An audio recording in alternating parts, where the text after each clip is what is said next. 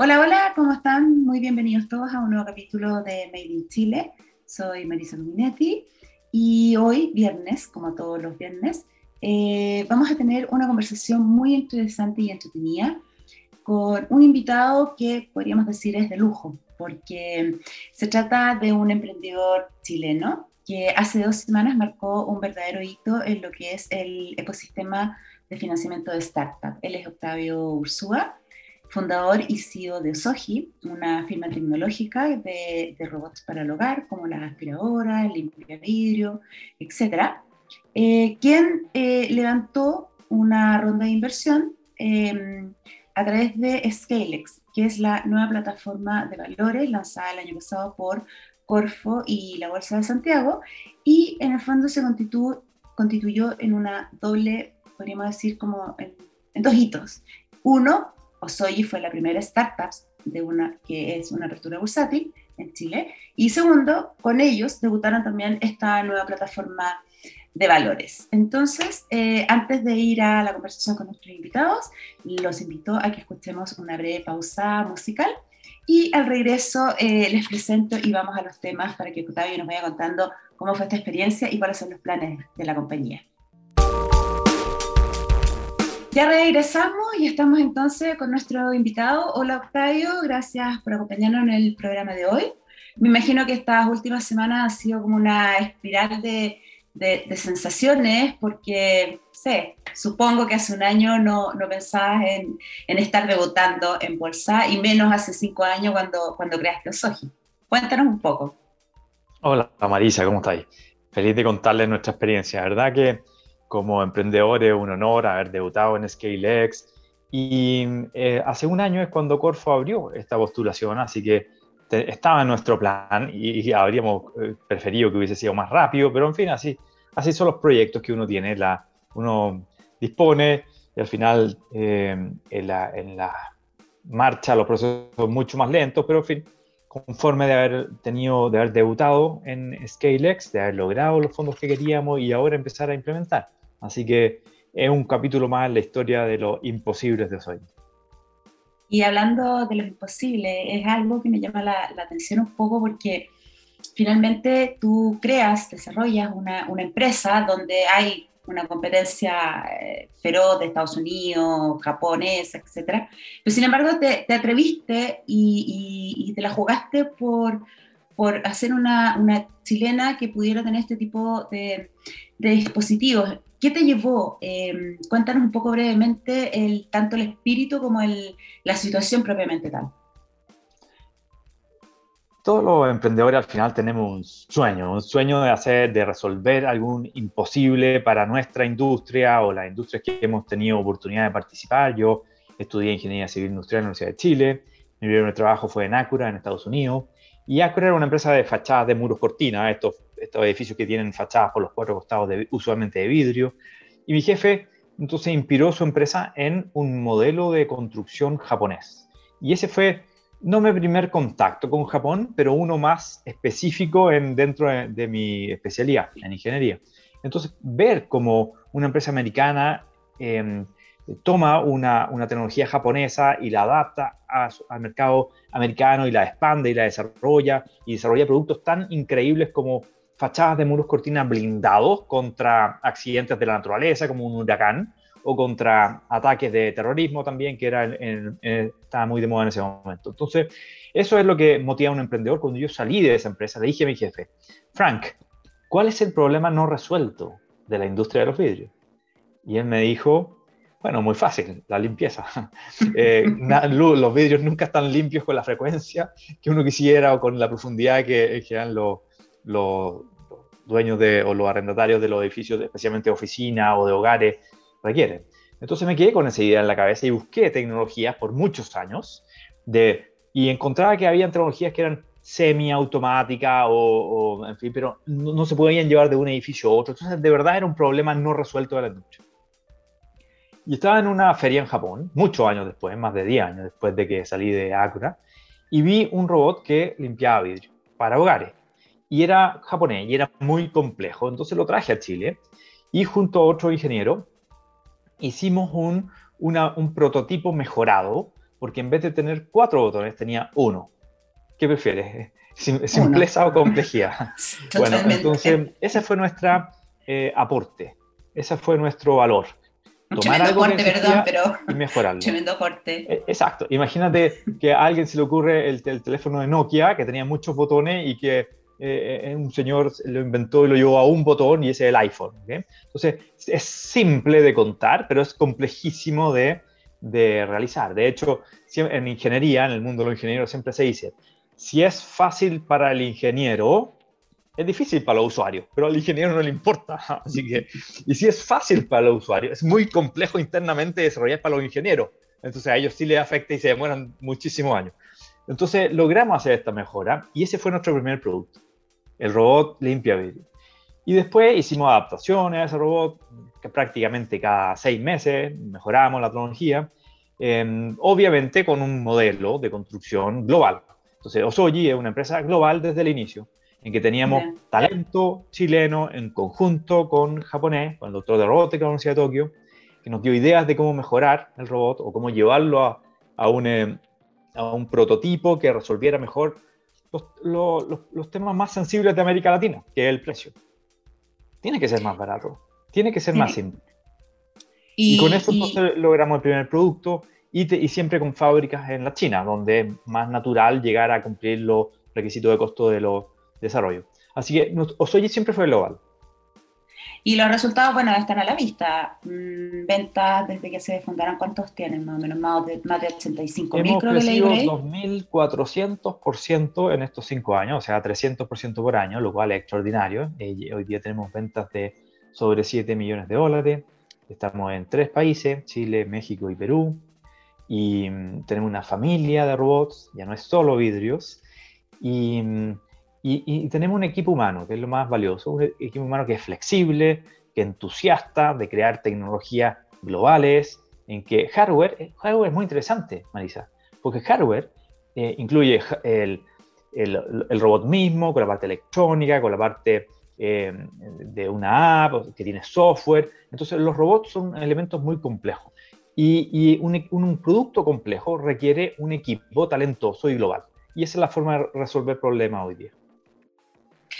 Y mm, antes de irnos como, como, los planes que tienen para, para, para eh, en la segunda, o sea, como en esta eh, historia pasando como lo que viene, me gustaría preguntarte un poco por, la experiencia de, de, ScaleX, ¿qué, qué, los, qué los llevó a, a, buscar capital en una plataforma que era nueva, que no tenía historial, no tenía experiencia, eh, y, no hacerlo, por ejemplo, con instrumentos como se venían haciendo a través de Family Office, Venture Capital, o sea, fondos de Venture Capital, em, eh, ir al extranjero, etcétera, inversionistas ángeles, no sé.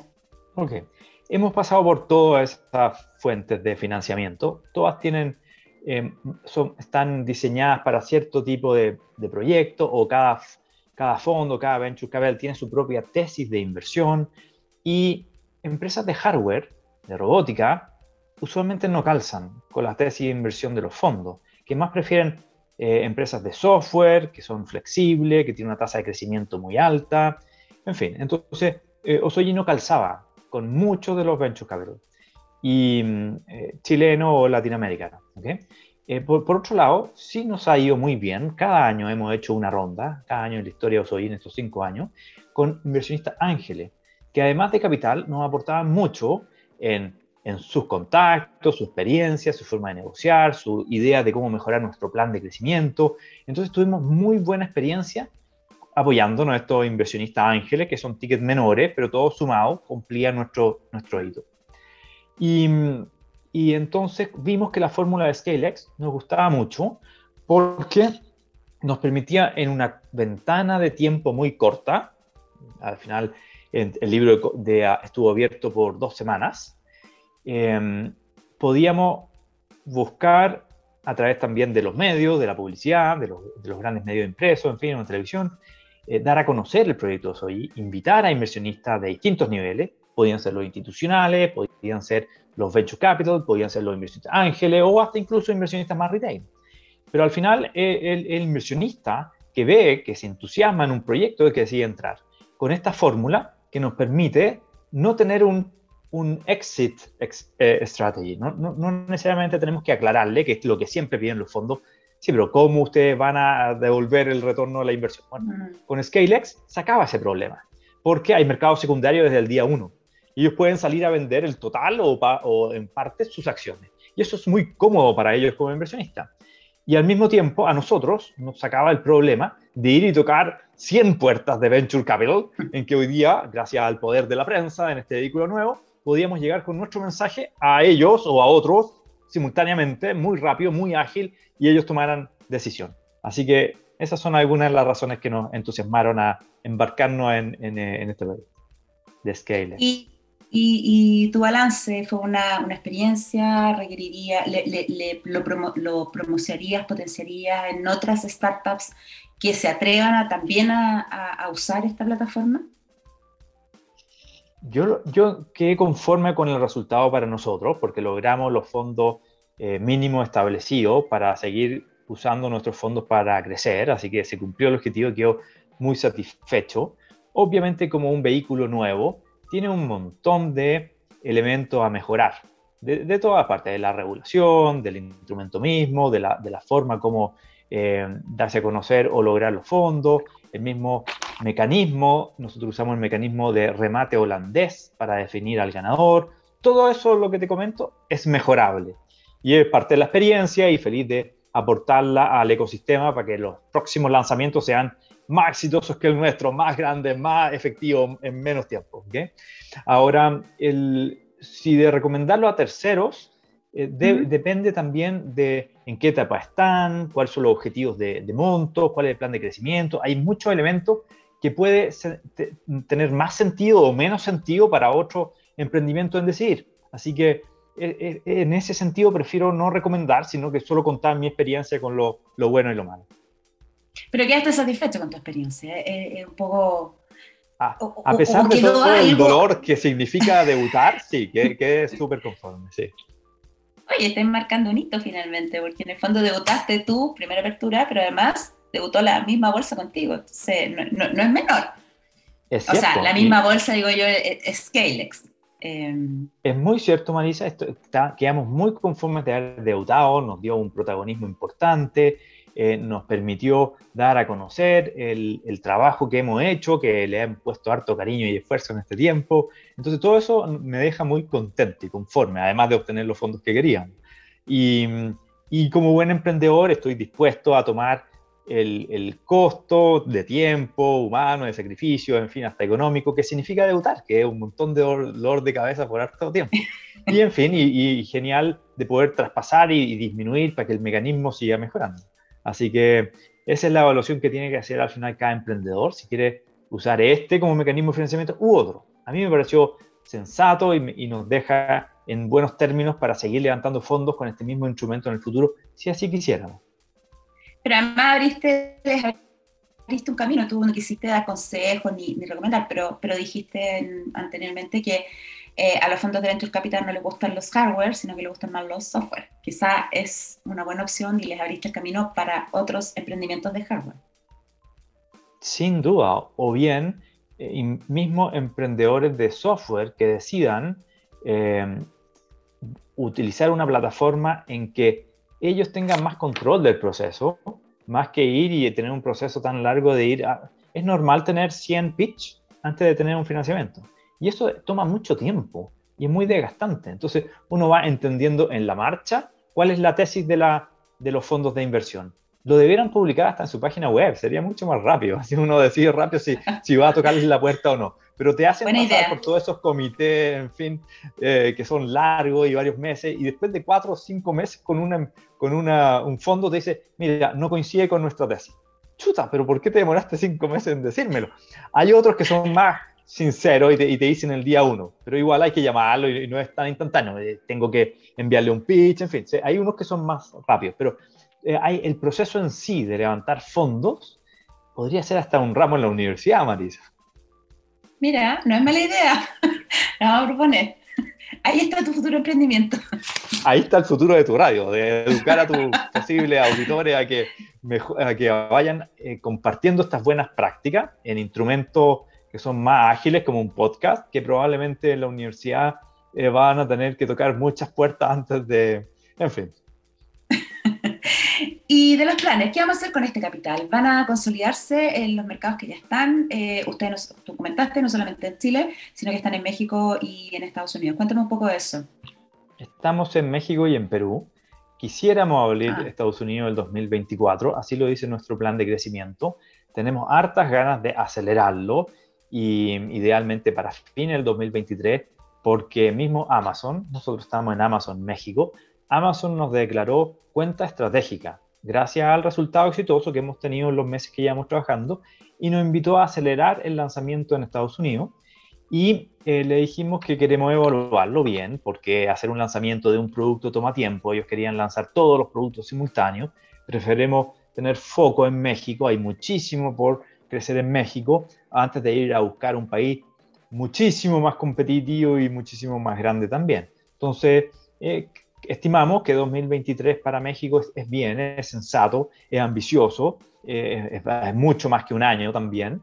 Y con ese aprendizaje también nos vamos a sentir más cómodos de, de entender el algoritmo de Amazon y de los demás canales que estamos en México y después escalar a Estados Unidos.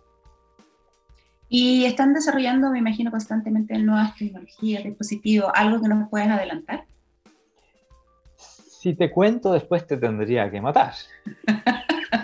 Pero sí, lo que sí te puedo decir, Marisa, es que sí, tenemos un portfolio de productos de innovación que están en carpeta y en la medida que los fondos y los cumplimientos de hito nos permiten, vamos a acelerarlo.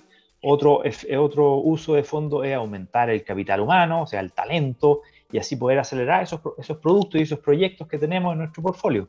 Así que eh, si hay alguien escuchando esto que le gusta la robótica, que, le, que tiene ideas de verticales interesantes, que busca una empresa flexible y moderna de donde utilizar su talento, que pasa mucho en Chile, Marisa, de profesionales muy talentosos, inventores locos, en fin, que terminan, por razones de tamaño de mercado, no usando su talento y terminan empleándose y, no, y no haciendo lo que más les guste, lo que más les motiva, en fin. Entonces es un llamado a, a otros emprendimientos de, de desarrollarlo o, o, unirse, en fin, o hacer alianza estratégica em, para así abordar de mejor forma más estratégica eh, a un mercado tan grande como el latinoamericano.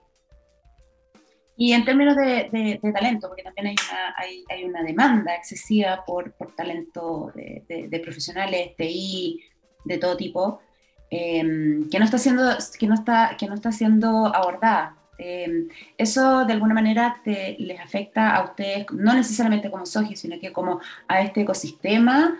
Em, ¿Cómo lo ves tú? Por eso es que Osoyi fue global desde el día uno. Siempre tuvimos buenas conexiones y relaciones con distintas personas en, la Universidad de Tokio, en Estados Unidos, mismo en Asia, en, la China, con fábricas. Y, y eso es lo que define un proyecto exitoso hoy día. Eh, es que utilice talento global y que tenga mecanismos de compensación, de incentivos, de desarrollo de productos, más aún de comunicaciones eh, digitales. Y eso es lo que eh, tenemos que aprender a trabajar mejor usando todas estas herramientas tecnológicas de cómo armar proyectos globales, cómo buscar talentos globales, cómo, cómo eh, atacar mercados en forma global, en forma simultánea. Y ese es el poder de la Internet que debemos saber usar.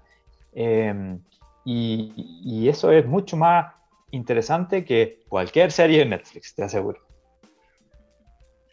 Y si volvemos un poco a lo que es Scalex, suponiendo que que esta tuviera algunas mejoras como todo es perfeccionable, como decías tú, ¿por dónde iría también? ¿Por el talento? ¿Por profesionales que entendieran la, la industria? Porque em, a lo mejor te pregunto, em, hay mucho, hay mucho economistas, ingeniero, hombre de negocio y poco, poca gente TI dentro de esta plataforma, o me equivoco, no sé, cuéntanos un poco. Ok. Del proceso de ScaleX en llamar a ese talento, hay algunos que se quedaron fuera. En primer lugar, los institucionales, que por ciertas regulaciones propias o de la CNF o de ScaleX o de Corfo, en fin, no pudieron participar. Colocaron su orden y fue rechazada. Por lo tanto, hubo inversionistas que quisieron participar y quisieron fuera. Ahí hay una mejora al proceso que es muy importante. Y entre más en corto plazo se haga, más beneficio habrá para los próximos startups que quieran lanzar en ScaleX. Así que ahí hay una mejora clara. Luego, en términos de inversión, o sea, talento que, que busque invertir una parte de su ahorro, pero sobre todo conocer a la empresa para después aportar su talento. Y y eso sí está disponible eh, y eso sí llegó talento. Hay gente, por ejemplo, hay dos inversionistas eh, de Osoyi que, son, que pertenecen a unicornios chilenos. Hay, eh, como son ellos reservados, yo puedo contarlo, ah. pero en fin, uno es de mm, Betterfly y el otro es de Corner Shop. Em, y, y, ellos decidieron invertir y, y además aportar la experiencia que ellos han tenido en distintas cosas, como levantar capital, como ir a eh, tomar, em, eh, o sea, abrir países simultáneos. Hay muchos desafíos que ellos ya resolvieron que van a ser un aporte súper valioso. También están ejecutivos de primer nivel, ejecutivos de Cencosud o de Walmart que se agregaron. Entró Enrique Ostalé, que es tan honor tenerlo a él como accionista que lo quisimos invitar para ser director y así aprovechar la increíble experiencia de haber trabajado en una empresa más grande del mundo, en, eh, en Walmart, como CEO para todo el resto del mundo fuera de Estados Unidos. Entonces, em, ese talento sí entró, sí aprovechó, sí pudimos canalizar. Y al interior del mismo esquema de, del, del, del, proceso de, levantamiento, de, búsqueda, eran demasiado, quizás se fijaban mucho en los números, los resultados, y no tanto en la tecnología esa, ¿o no? Yo diría que cada inversionista tiene sus propios criterios. Hay inversionistas que quieren invertir en un proyecto que sea un buen negocio y es súper sensato, nadie quiere eh, perder los ahorros que son difíciles de conseguir, más aún en épocas difíciles económicas o políticas. Entonces, y ese es su criterio. Hay otros que tienen una visión de invertir en un proyecto que además de ser un buen negocio sea bueno para el mundo. Y, muchos de ellos son los que vieron a Osoyi que era em, no solo un proyecto exitoso económicamente, con utilidades desde el primer año y que fueran crecientes, con un plan ambicioso de seguir creciendo eh, en, en, números, en finanzas, pero también en entregar impacto al mundo. Nosotros nos referimos con una empresa que ahorra tiempo a los hogares, que da tiempo para hacer las cosas que te gustan, que te hace que las tareas más cotidianas y tediosas como limpiar o cocinar sean gratas, porque el proceso con, con estos robots lo hace más entretenido. Hasta a los niños les gusta aspirar, porque la máquina es muy rica para aspirar, ¿te fijáis? Eh, entonces, esa en nuestra visión trasciende a ser solo un buen negocio y eso entusiasma a mucha gente. Y hay gente, de hecho, que entra más por nuestra visión de ser eh, no sé qué, una empresa que puede llegar a ser la, un nuevo Samsung para el mundo, ¿te fijas? Y eso es, eh, además, eh, recorrer ese camino es muy entretenido, tener la oportunidad de aportar a ese camino aún mejor. Y esos son los mejores inversionistas que, que nos gustan entusiasmar y que, no, y nos aportan. Muy bien, Octavio. Muchas gracias eh, por la entrevista, muy entretenido, veo que tenemos hartos planes y ojalá que, que, tengamos nuestro Osoy global, nuestro Osoy Samsung, por decirlo de alguna manera, sin, sin vincularlo a, la marca propiamente tal. Eh, te felicito y, nada, pues estaremos esperando quizás más adelante alguna nueva noticia, esa, esa, esos desarrollos después nos va a adelantar algo. Te aseguro que noticias van a ver, porque tenemos, tenemos un plan de crecimiento bien entretenido, mismo del ecosistema que se está desarrollando gracias a ScaleX, también van a haber noticias interesantes. Así que feliz de ir contándote, Marisa, y gracias por tu ayuda en el proceso, así como difundir estas buenas noticias para un ambiente que también está bien como difícil para emprender. Así es. Bueno, los dejamos, espero que se hayan entretenido y, y, y tengan en mente Osoyi. Muchas gracias, Antonio, y nos vemos para el próximo capítulo. Chao, chao.